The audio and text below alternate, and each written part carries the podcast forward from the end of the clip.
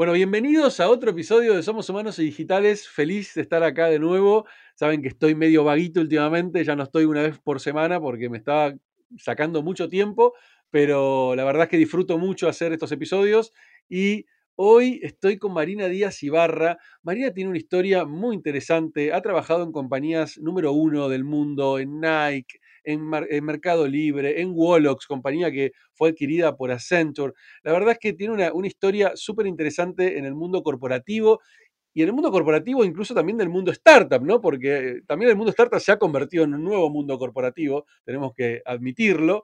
Eh, y en un momento ella dijo, basta, ¿sí? Y ahí fue donde la conocí, leyendo un artículo sobre eh, cómo pateó el tablero de alguna manera. Y el artículo me llamó la atención porque hablaba de matar patos. Y dije, ¿qué está hablando esta chica? Hablando de matar patos. Y ahí entré a leerlo. Y cuando lo entré a leer dije, tengo que conocerla, tengo que entrevistarla, me encanta lo que habla.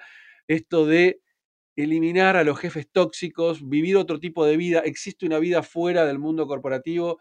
Ella es economista, eh, como les dije, trabajó mucho en el mundo corporativo, es surfer, es meditadora, tiene muchos rótulos y me encanta cuando las personas tenemos muchos rótulos y no nos identificamos con uno solo, pero voy a dejar que se presente ella. Marina, bienvenida a Somos Humanos Digitales, un enorme placer tenerte acá. Gracias Ismael, un enorme placer estar acá eh, y gracias por esa presentación. no, por favor, al contrario. Mira, me gustaría que te presentes vos en realidad, que cuentes un poquito tu historia, que resumas lo máximo que puedas tu historia, eh, porque creo que es muy interesante eh, y muchas de las personas que, te van a estar escuchando, desde emprendedores que ya pegaron el salto a personas que quieren emprender o que están todavía en el mundo, en el mundo corporativo y te van a escuchar y se van a sentir tan identificadas que quiero que hagas esa presentación para que te conozcan un poquito más y ahí arranquemos a conversar. Bueno, Ay, qué difícil presentarse. A ver, me recibí de economista en Ditela.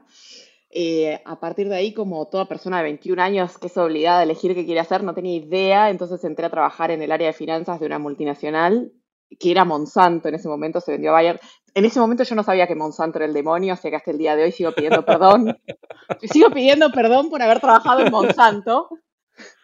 Eh, y después de eso entré al programa de jóvenes profesionales de Unilever. Conocí a muchos de mis mentores actuales, uno de ellos es Miguel Cosusok, que es el chairman, y me dijo, Morocha, vos estás para irte afuera.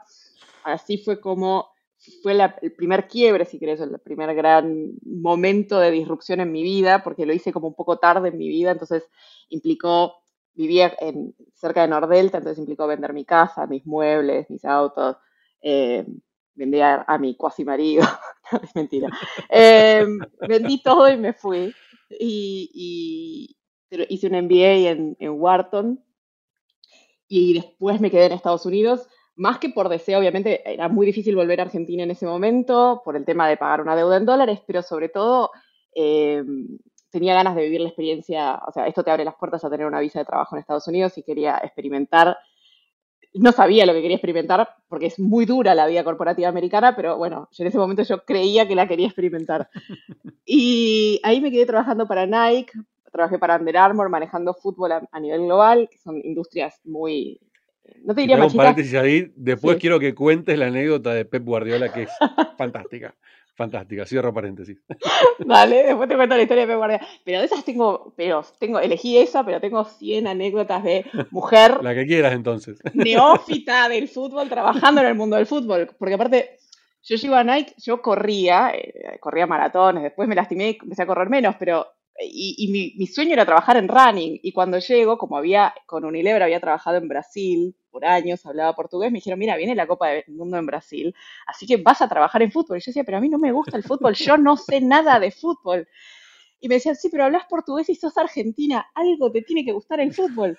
No, no me gusta el fútbol. Bueno, terminé trabajando en fútbol sin saber nada de fútbol. Entonces, mis amigos me envidiaban desde Argentina, porque tenía una tele gigante. Obvio, todo era el trabajo ideal de cualquier varón de 14 años. Entonces yo tenía una tele gigante, mi jefe me la prendía porque me decía que tenía que ver fútbol, me prendía y yo me la apagaba, porque decía, yo tengo que trabajar, no ver fútbol. Y venía y me la prendía. Y mis amigos me decían, yo te quiero matar, eh, yo no puedo ver fútbol y me quiero morir.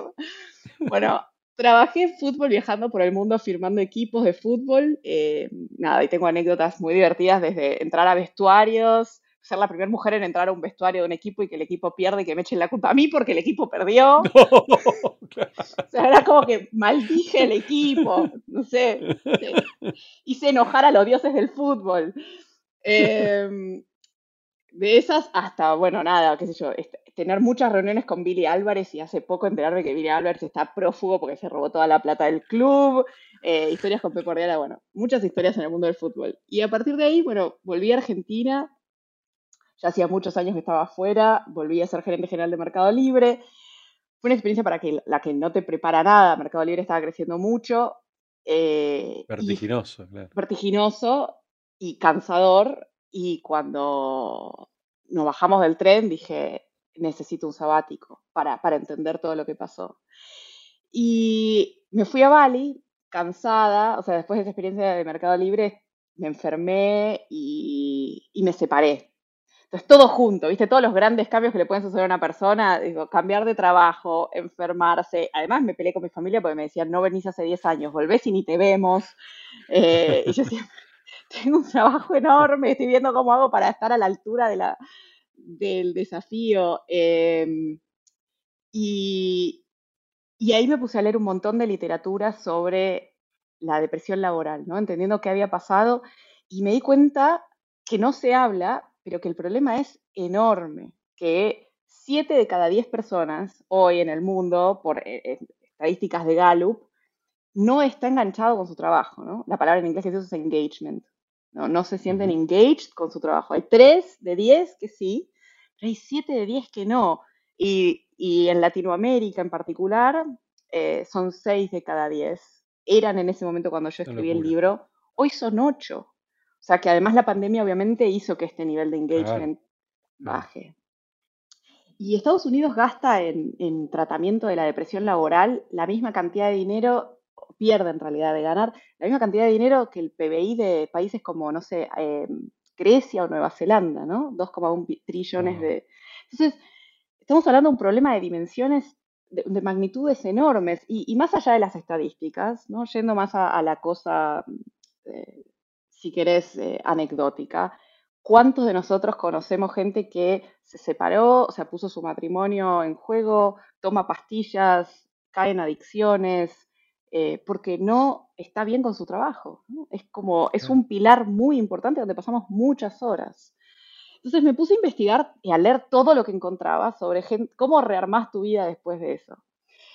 Y, y, así fue como empecé a escribir el libro. Empecé más como, empezó más como una tomar notas sobre todo esto que estaba aprendiendo, que era tan nuevo porque realmente en la agenda pública, por lo menos en Latinoamérica, no está tan presente. Claro, tenemos tantos problemas, tanto más graves Claro, que a veces esto, no es como lo último.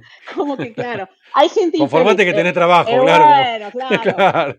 Estás por arriba de la línea de pobreza, no rompas, más o menos. Claro, claro, no jodas. Y es, y es así, porque obviamente esto es un problema de gente que tiene las necesidades básicas cubiertas. Cuando tenés países con gente con las necesidades básicas cubiertas, no cubiertas, esto no es un tema de discusión. pero es un problema esto que, decís, eh, incluso existe este, esta respuesta automática de, bueno, pero por lo menos tenés trabajo. Exacto. exacto. Y no debería existir esa respuesta, pero lamentablemente existe. Existe. Estamos en, esa realidad. Vivimos en esa realidad. Entonces, en países más desarrollados, donde la gente tiene las necesidades básicas cubiertas, sí hay más investigación y está más en la agenda social eh, este, este tema.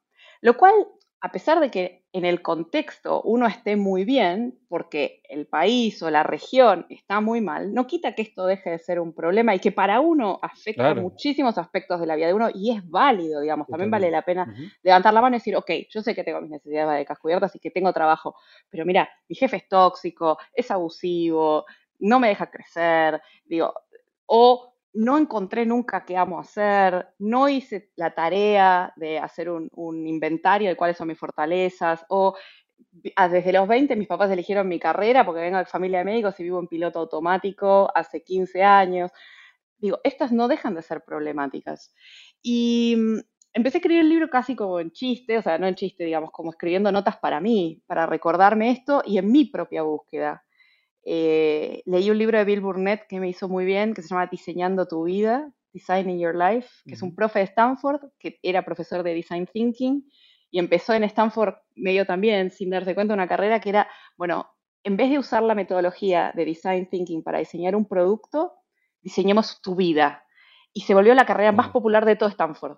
No tiene lugar, todos los PhD, los MBA, y toda la gente que vos crees que la tiene re clara, estaban todos ahí escribiendo a ver qué querían hacer con su existencia. Entonces se dio cuenta que era algo muy poderoso lo que tenía entre las manos. Hay otro libro que se llama The Desire Map, ¿no? Porque hay mucho de conectar con el deseo, con tus sueños infantiles. ¿Qué querías hacer cuando tenías tres años? ¿Y qué estás haciendo hoy vos por ese niño de tres años que soñaba? y, por ahí felicitarte y decir, estoy haciendo lo que yo quería hacer cuando tenía ocho años. Eh, entonces empecé a leer toda esta, esta literatura, empecé a escribir el libro y decidí que parte de mi objetivo era, quería emprender o ser parte de un emprendimiento con impacto. Y ahí, en ese momento, después de lo Mercado Libre, me picharon mil trabajos. ¿viste? Gerente general de Facebook, gerente general de GTK. Me, me picharon un trabajo en Bangkok. ¿Qué si estoy a punto de tomarlo? Hago una nota al pie porque esto es divertido. Llamo a un amigo mío que está viviendo en Bangkok y le digo, yo, me ofrecieron un trabajo en Bangkok. Contame si me imaginas a mí, ¿qué onda la vi en Bangkok? Y yo me dijo, mira, yo te voy a resumir mi vida en Bangkok.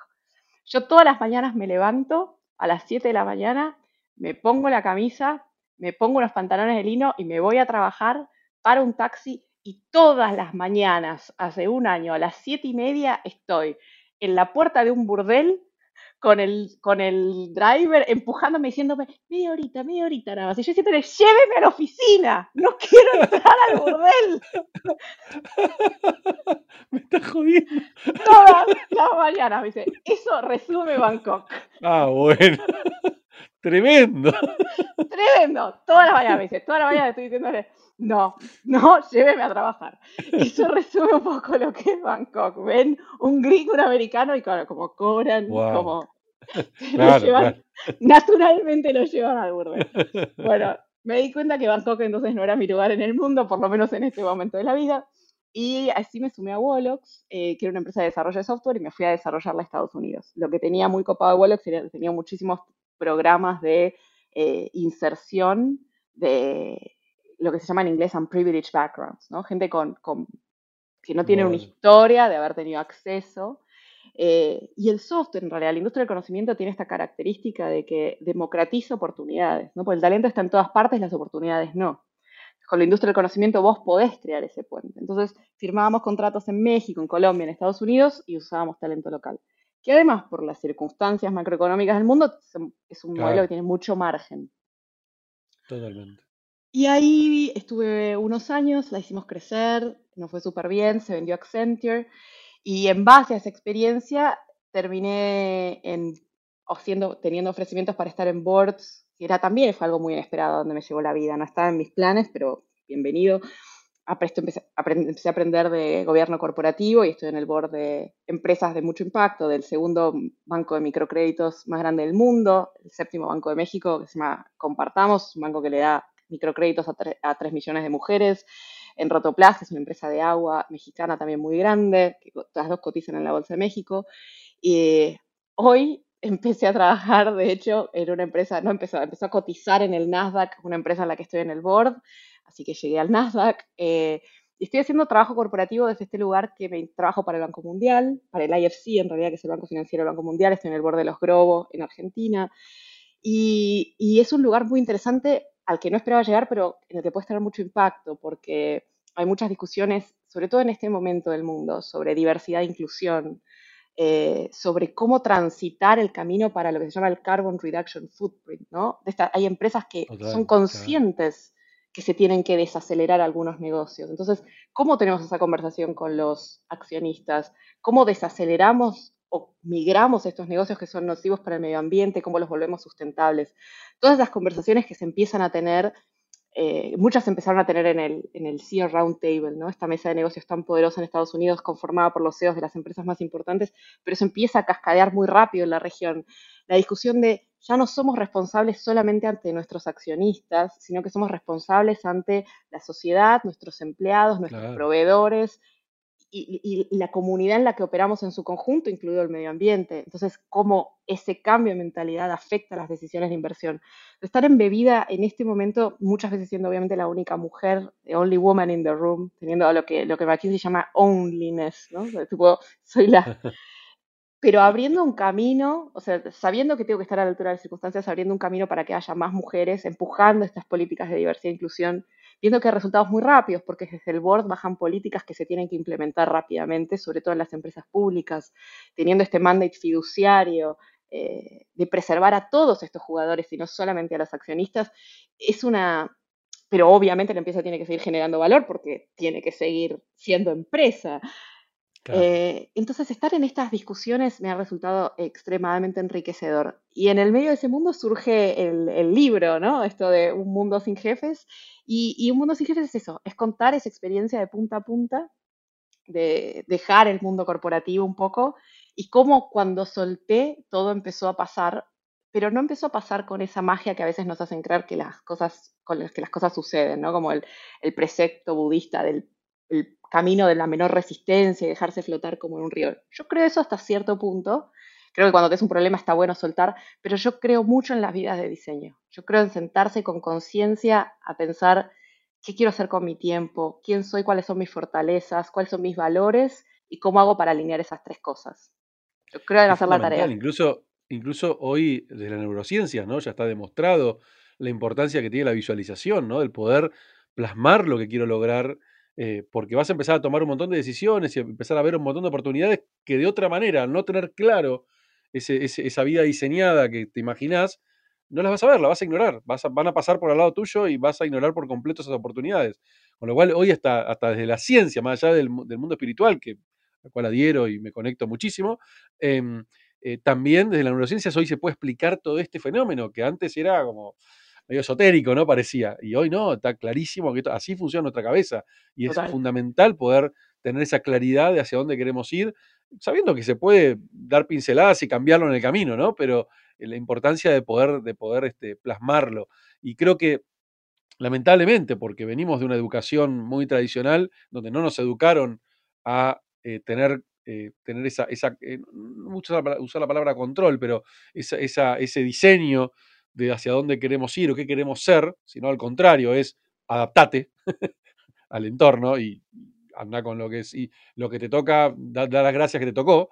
Eh, cambiar hoy esa mentalidad de generaciones como por lo menos la mía, de generación X para arriba, es muy complejo. es, donde más se lucha, donde más resistencia hay a, ese, a ese cambio de pensamiento. Creo que las generaciones eh, millennial y centennial ni hablar lo tienen hiper incorporado. Y, cuando te escuchaba hablar me surgen un montón de preguntas, eh, Mari, porque, eh, perdón, te dije Mari, no sé si te, te dice Mari. Me dicen Mar, pero venga. Mar, ok, Mar, vamos con Mar entonces. Eh, de hecho, ahí vi que pusiste Mar en la, aplicación. la primera pregunta que se me ocurre, se me, se me, viene a la cabeza es, o dos muy fuertes. Una, el desafío, ¿sí? De ser mujer en un ambiente tan, tan lamentablemente machista o dominado por hombres este, ah, por lo menos hasta ahora, creo que estamos por suerte dando vuelta muchísimo esto y, cada día se celebra más este cambio. Pero bueno, digo, vos te tocó vivir por ahí eh, muchas resistencias seguramente. Eh, y, por, e, y, por, el otro lado, luego de escribir el libro, eh, Un mundo sin jefes, y seguir rodeada de jefes y seguir rodeada de un mundo corporativo, ¿cómo, cómo, se, cómo se lo tomaron o, cómo, o qué generó eso? ¿no? A ver, em, lo, primero es, comulgo con vos con esto de las creencias limitantes y que están desapareciendo, eh, por suerte, afortunadamente, y que lo el secreto, viste, no es esotérico, es absolutamente científico. Eh, y las neurociencias lo apoyan. ¿Cómo fue ser una mujer o la única mujer en este mundo? Venía más o menos acostumbrada por el mundo del fútbol. Eh, claro, eso, eso, te ayudó un montón, imagino. Claro. Eso me ayudó un montón a saber leer la cancha. Te curtiste, eh, claro. A literalmente leer la cancha, ¿viste? Cuando te tenés que ir de una reunión, cuando te tenés que quedar. Eh, y, a entender que lo peor que puedes hacer en estas situaciones es enojarte. ¿viste? El que se enoja pierde. Enojarte o, o rebelarte, o digo, tenés que navegarlo entendiendo también que no hay maldad asociada a los sesgos. No, claro, claro, claro. De género. Son, sesgos cognitivos que vienen. Claro, claro. Tienen mucho tiempo estar en nosotros y que ni siquiera son de un género, son sociales. A veces yo me escucho a mí misma hablar y digo, ay Dios mío, soy más machista que Cacho Castaña. a veces hago comentarios que yo mismo me tengo que decir, ¿qué estáis diciendo? Y, los sesgos cognitivos tienen una historia, ¿no? Eh, hay, un estudio de la ONG de, de, Beyoncé que se llama Ban Bossy, que es Aniquilemos el término mandona, y que estudió a las nenas con, capacidades de liderazgo entre los 3 y los 15 años, y se dio cuenta a los 15 años muy pocas nenas todavía las conservaban. Y tenía que ver con que cuando una nena a los 5 años dice voy a cruzar el río con mis amiguitas, le dicen, ay, qué mandona. Y cuando un nene dice lo mismo, le dicen, es el líder. Y por miedo al rótulo de mandona, a, la, etiqueta en la frente de no gustarle o a los varones, que justo viste a los 8 o 10 años querés empezar a gustarle a los varones, o no gustarle a tus padres, te empezás a achicar y a, y a, y a tener una, eh, comportamientos de más sumisión o de menos exposición, si se quiere, para que no te digan la mandona. ¿Por qué no quieres ser la mandona? Bueno, porque también hay muchos sesgos asociados a las mujeres líderes. La bruja, eh, the witch, the bitch, ¿viste? La, eh, que sos demasiado autoritaria o demasiado ruidosa o demasiado agresiva. A veces que me hecho demasiado agresiva. Em, Entonces, todo, pero esos sesgos son sociales, no los tienen solamente los varones. Y de vuelta, son los mensajes que venimos recibiendo desde que tenemos tres años. Desarticular eso, o desde cero años. No, no, podemos pretender que sea un botón y listo, claro. No, y, que no se traduzca.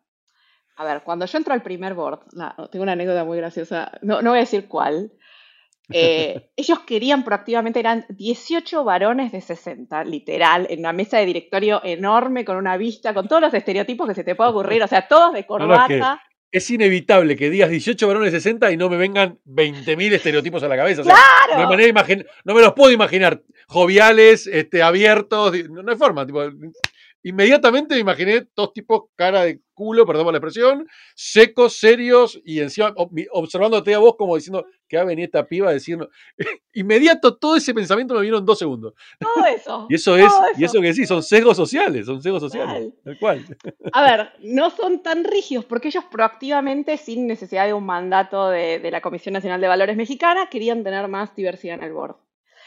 Y, yo llego a la primera reunión de board y me siento a la, izquierda del chairman, eh, como una invitación muy cordial de él, de, ponerme en un lugar casi privilegiado de la mesa. El punto es que cuando hablaba él no me veía. Entonces en algún punto se olvidó que yo estaba. Entonces empezaron a discutir la venta de una empresa en Brasil y preguntan por qué el dueño de la empresa, que no vamos a decir el nombre, la quiere vender tan barata. Y al Charva le salió el alma, se vio que yo estaba al lado y dices que al pobre le han tocado tres hijas mujeres. Entonces era como, claro. Y me mira, y me mira con cara de pánico, ¿entendés? Como, cuando se da cuenta lo que dijo, pánico. Y, y me dice, ay, es que no todas son como tú, Marina. Y yo me río y le digo, deja, no, no pasa nada. O sea, Hice un chiste, me, acuerdo que le dije algo así como, bueno, menos mal que, menos mal que las tres hijas no están en la cocina, menos mal que todas las mujeres no son como yo y que tienen que estar en la cocina. Si yo estuviera en la cocina te tiraría un cuchillo, algo así gracioso y todos se rieron y pasó. Pero sigue pasando hasta el día de hoy, digo, la última reunión de un advisory board que tuve, están también pensando en vender la empresa y un comentario que le sale del alma era, bueno, hay que ponerla linda como si fuese una hija de 15 años a la que quieres casar. Ay, Dios mío, México querido. Eh, de esas hay mil.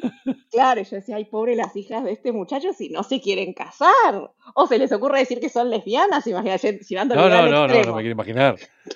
No, bueno, pero coincido con vos que sigue pasando mucho. Mira, eh, yo el otro día publiqué un, un, post en, en, LinkedIn de una publicidad eh, que hizo Burger King, en donde se lo ve al rey de Burger eh, y, de frente y de espaldas está el payaso de McDonald's y besándose los dos.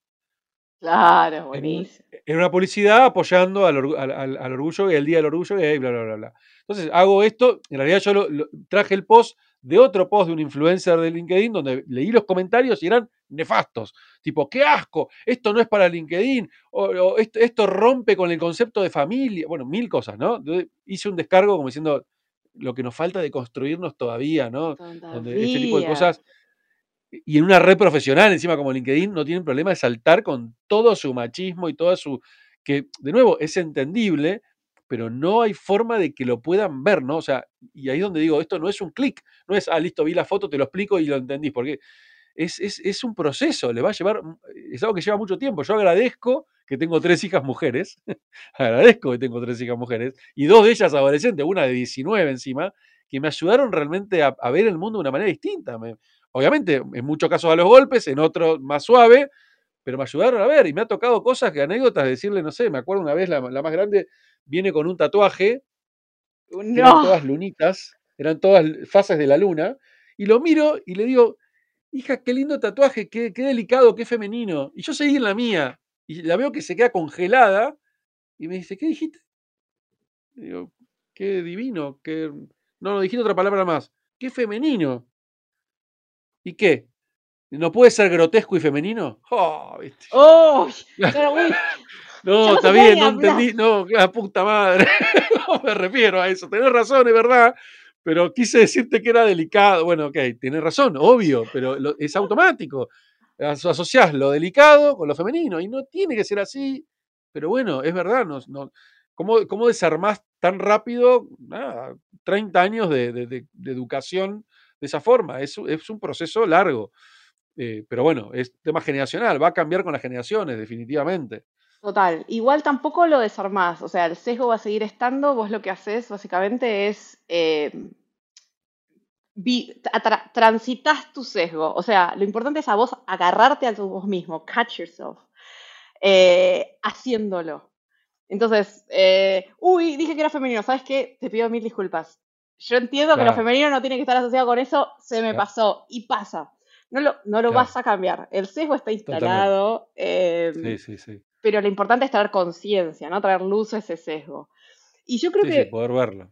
Exacto. Y, y, yo creo que mi presencia en ese sentido en los boards fue muy bien recibida porque he logrado traer conciencia sin juzgarlos porque también entiendo que estamos todos caminando este camino.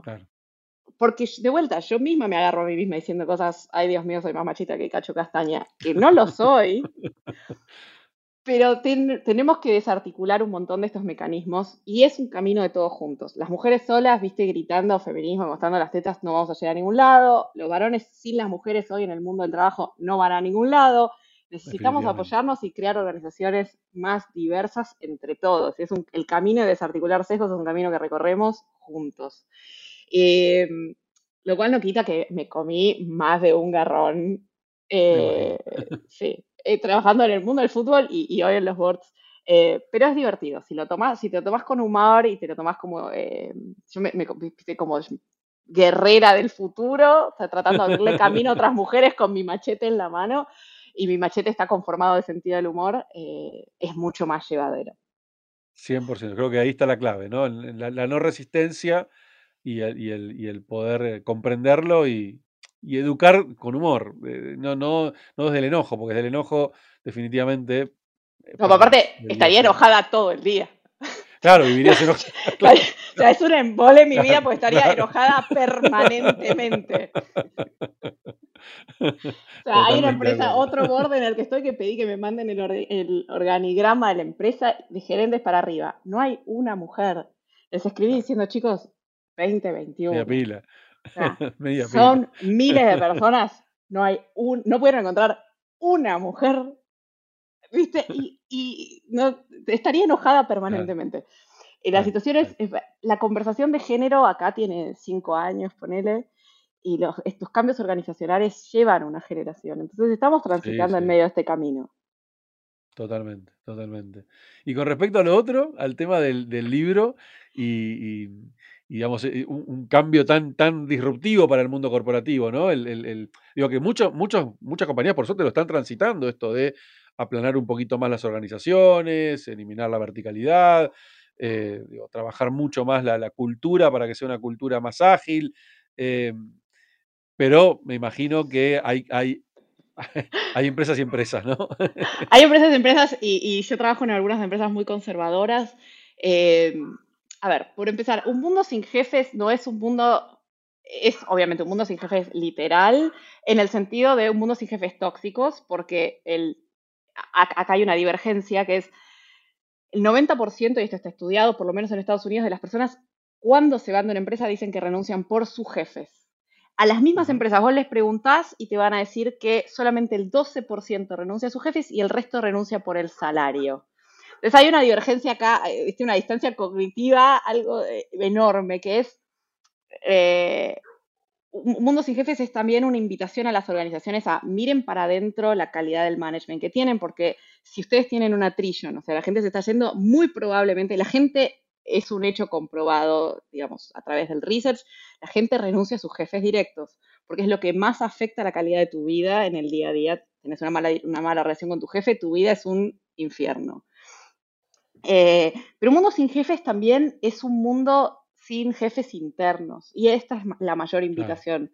Yo hago un descargo muy grande contra algunas cuestiones del mundo corporativo, pero termino diciendo, a ver, los peores jefes que yo tuve fueron mis propios miedos, mis creencias limitantes.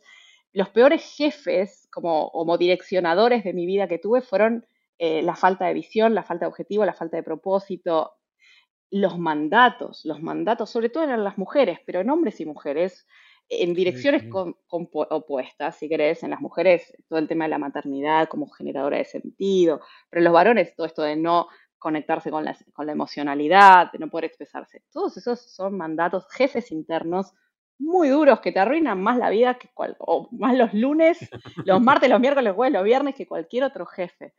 Entonces, un mundo sin jefe es eso, primero entendiéndolo desde ese lugar, ¿no? Que es hacia afuera y hacia adentro. Y lo otro es, muchas de estas organizaciones, incluso las más jerárquicas se dan cuenta que, y este es el precepto del libro de David Pink, eh, Las cosas que nos motivan, se llama el libro, que las organizaciones muy jerárquicas tienden a desaparecer.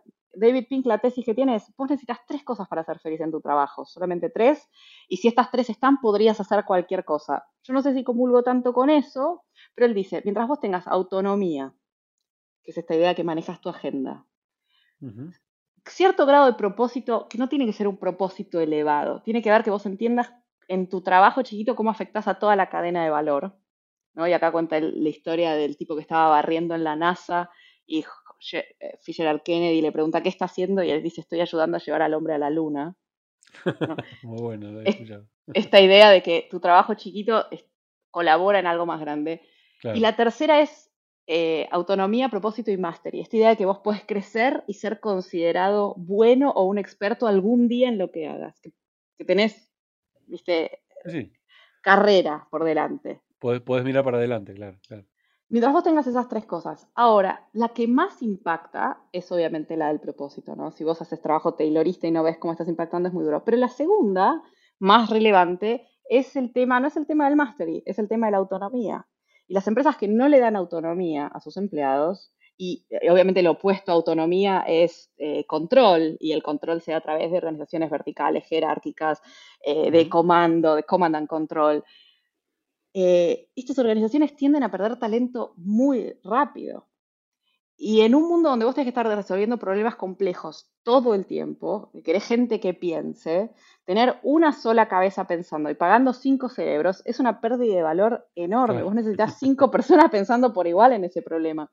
Entonces, eh, las, mismo las empresas que son conservadoras y, más de la vieja escuela se dan cuenta que empiezan a perder talento y que tienen que cambiar. Entonces, también reciben esta idea de un mundo sin jefes por ahí sin llegar al extremo de la holocracia de sapos, este, no hay jefe, no hay verticalidad, no hay...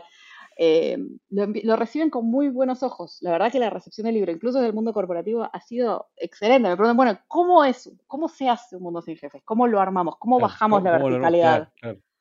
¿Cómo creamos un pod independiente? ¿Cómo, cómo, cómo se migra del command and control a, a la independencia de estos pods o estas células microarticuladas que generan sus propias políticas y se autocontrolan. ¿Cómo es? ¿Cómo hago, cómo voy a una metodología ágil de trabajo? ¿Cómo paso de la cascada y el control a, la, agilidad? Son preguntas que están instaladas ya en las empresas. Entonces, la verdad es que lo han tomado bastante bien.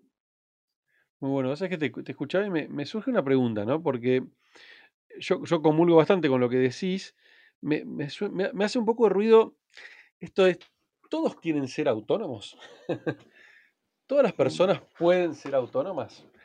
Em, es una pregunta que, te hago y me hago. ¿eh? Em, digo, hay personas que por ahí no, no, se sienten cómodas con la autonomía. Hay, un, hay, un, hay un neurocientífico que escribió, que, desarrolló un, modelo de neuroliderazgo que se llama eh, David, David Rock, creo que es el apellido, eh, que él llama el modelo SCARF, ¿sí? como bufanda en inglés, en donde él, lo que descubrió fue que existen básicamente cinco dimensiones en las cuales las personas en las organizaciones nos sentimos o bien amenazadas o bien em, em, eh, la palabra, eh, recompensadas. ¿sí? Eh, y esas, esas, dimensiones son, bueno, son, es una sigla, SCARF, ¿no? y significa básicamente, ahora me tiene, que venir toda la cabeza, pero autonomía es una. Em, Rewards. si querés buscarlo, SCARF. sí, ahora se me fue la cabeza, se me hizo una laguna mental, pero básicamente lo que, lo que él dice es, bueno, para, hay personas que, por ejemplo, valoran mucho la equidad, pero otras no. Pero ahora, una persona que valora la equidad este, se va a sentir muy incómoda en un, ambiente en donde no se respete o no haya igualdad de condiciones. Hay personas que valoran la autonomía, ¿sí? pero hay personas que les da igual ser autónomo. Es más, al, revés, le gusta trabajar este, teniendo este, claridad de objetivos que le digan exactamente lo que tienen que hacer y no tener que ellos este, tener esa libertad de, eh, o, que, que sus líderes esperen de ellos eh, esa, constante eh, eh, autonomía, ¿no? O, decisiones autónomas. entonces, cuando te escuchaba, digo, bueno, sí, entiendo eso por ahí en el talento, ¿no? En las personas que tienen esa, una capacidad innata de poder destacarse en alguna habilidad. Pero después, digo, tenés un montón de gente que no, ¿no? Que por ahí sabe hacer su trabajo y que quiere ir hacer su trabajo y salir de ahí, ¿no? simplemente este, su trabajo no es su, eh, no es su vida, por decirlo de alguna manera, no es su pasión, su pasión por ahí está en otro lado, así como tu pasión por ahí es, es, surfear, ahora, ponele, este, eh, su pasión no está en el trabajo, y el trabajo lo que les permite es acceder a su pasión. Y ahí es donde me entran esos ruidos, digo, todo el mundo realmente necesita esa autonomía, necesita vivir de esa manera en el mundo laboral. Eh, es, es, un planteo que me ha sucedido incluso dentro de, organizaciones que la estoy ayudando, donde venían empleados y me decían, mirá Isma, a mí me encanta lo que hago, lo disfruto, no es mi pasión, pero estoy contento acá en esta empresa porque me permite hacer mi pasión que está en otro lado. Está en cantar, está en...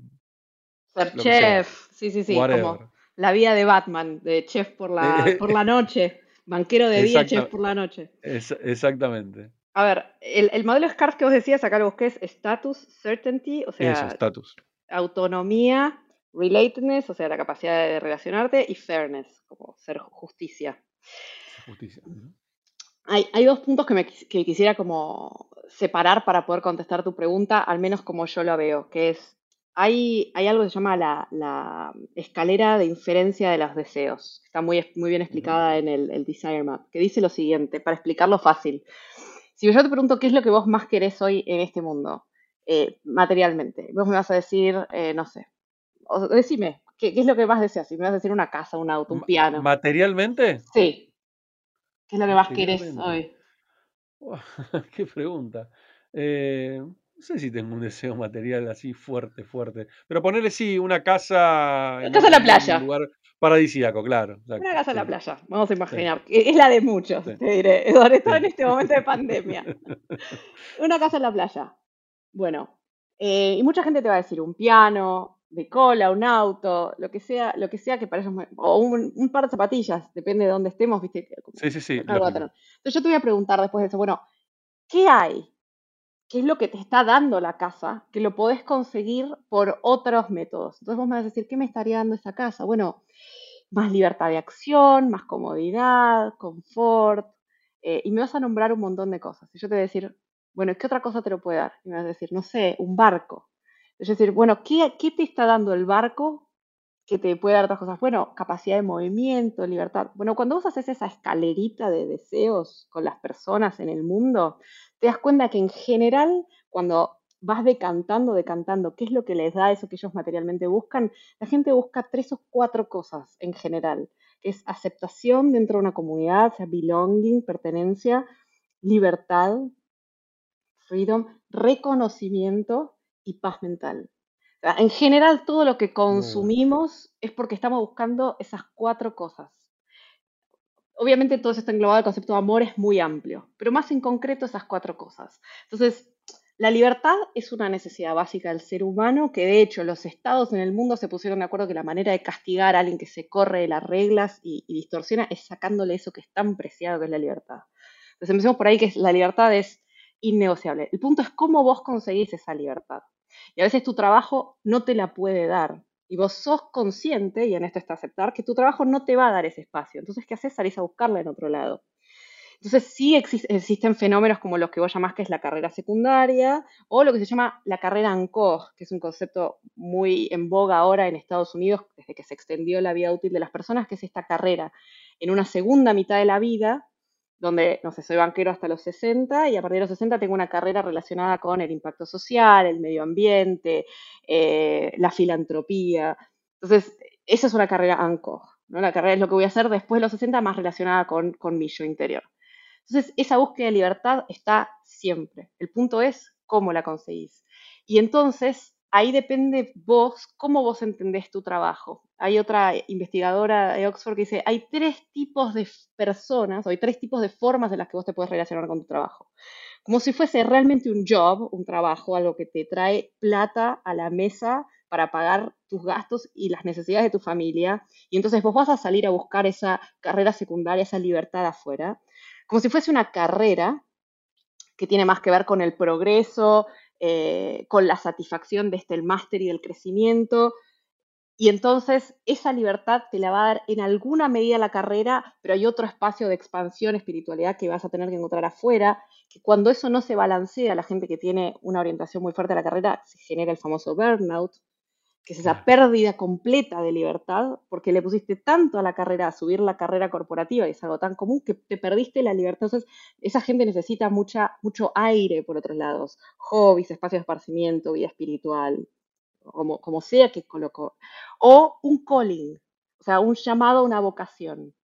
Solamente el 10% estadísticamente, esto estudiado por Stanford, de las personas tienen un calling, un llamado superior hacia una que todos nos dicen, tenés que encontrar tu vocación y lo que sabes hacer. Mentira, solamente un 10% de la gente lo hace, o sea, es mucha presión y no todos lo tenemos. Eh, esa gente no tiene que salir a buscar libertad afuera. Esa es la famosa gente que te dice, yo la, puedo, los médicos sin fronteras, la gente tiene un llamado desde muy chico, muy fuerte en una dirección, los curas. Esa gente no necesita salir a buscar la libertad afuera. ¿Por qué? Porque su libertad está dada por la elección que su alma hizo de esa profesión y que está siguiendo. Pero de vuelta, ojo, porque ninguno de estos tres modelos es mejor que el otro. La búsqueda de libertad es básica del ser humano. Ahora, no hay una manera de buscarla. Lo que hay es una característica de personalidad y una historia que te permite tener un trabajo, una carrera o un llamado. Entonces, mientras vos sepas dónde estás parado, vas a poder salir a complementar esos espacios de búsqueda de libertad. Ahora, no todo el mundo en el trabajo necesita encontrar autonomía, es muy cierto, pero te aseguro que toda esa gente necesita un espacio después de trabajar donde encuentra otro esparcimiento. Son lo que decís vos, DJs, chefs, eh, patinadores, jugadores de fútbol amateurs de noche. Qué bueno esto. Vos sabés que em, me, vino a la cabeza recién un, un, video que vi hace poquito de Simon Sinek, donde él habla justamente de que tenemos que cambiar este concepto de, eh, de, que, de trabajar hasta quemarnos, ¿no? De trabajar hasta cansarnos y bueno, pará, pero si son las 3 de la tarde yo no puedo salir a correr, no puedo salir a caminar, no puedo salir a ir al gimnasio, porque es horario laboral, ¿no? Y, él contaba que en una de sus empresas eh, eh, ellos definieron que existen días, no me acuerdo el nombre que le puso, pero existe un día que vos decís, llamo por teléfono y digo, gente, eh, mañana es mi día, mañana me lo tomo como el día Pepe, ¿sí? porque no tengo ganas de trabajar. Y te lo tomás. Y dice, prefiero que llamen y digan que se toman el día Pepe a que llamen tosiendo y digan, me siento mal, estoy cansado, tengo fiebre y falten, porque, o sea, entonces lo que él dice es, empecemos a implementar esto de hablar a, calzón quitado, o sea, las personas se cansan, están, eh, tienen momentos de burnout, tienen momentos de necesito despejar mi cabeza y está perfecto. Creo que la pandemia, él decía, ¿no? Ayudó mucho a esto porque ahora al trabajar en nuestras casas, esto lo hacemos, ¿sí? yo no, porque no, no, estoy en el mundo corporativo, pero lo hacen muchas personas ya sin tener que dar explicaciones, porque no te ve nadie, o sea, te vas, te levantás, te vas a dar una vuelta a la manzana eh, y lo haces, y si querés ir al gimnasio, lo haces, y trabajás a las 8 de la noche y da igual. Eh, pero cada vez más creo que tenemos que ir por ese camino, ¿no? Donde, donde pensar en, en, que el horario de trabajo ya no es un horario fijo, ya no es un horario este, eh, de 9 a 18 y, las personas no rinden mejor por estar trabajando de corrido X cantidad de horas. Eh, y eso es un cambio totalmente disruptivo que va a ayudar mucho a esto también, ¿no? A evitar que, que, las personas terminen odiando sus trabajos, simplemente por el hecho de que no, no disfrutan de su tiempo y no respetan, no se respetan a sí mismos. Porque todo nos pasa, que en algún momento se nos, la, cabeza se nos tara. Los que trabajamos independientes ya lo disfrutamos porque sabemos que, listo, corto ahora, me voy, camino, hago lo que sea y vuelvo. Em, pero creo que definitivamente estamos en un camino de, hackear el mundo, el mundo laboral eh, y, cada vez hay más personas como vos que están están llevando todo esto hacia adelante y me encanta, me encanta. Así que tengo pendiente, lo voy a leer tu libro, te lo, te lo prometo, está ahí en mi lista de pendientes. Y para cerrar, eh, Mar, me gusta siempre a todos los invitados hacerles una pequeña reflexión.